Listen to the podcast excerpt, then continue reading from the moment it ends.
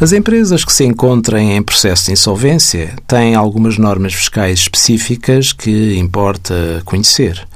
A crónica de hoje aborda as obrigações declarativas das empresas em processo de insolvência. Após a cessação oficiosa, as pessoas coletivas insolventes, decorrente do encerramento compreendido na massa insolvente, só ficam obrigadas à entrega da declaração periódica de rendimentos, modelo 22, e à respectiva liquidação e pagamento do imposto, relativamente aos períodos de tributação em que se verifique a existência de qualquer facto tributário sujeito a IRC.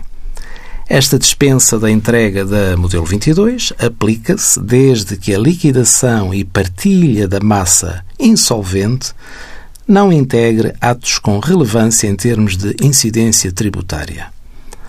A obtenção de rendas, por exemplo, será um desses factos.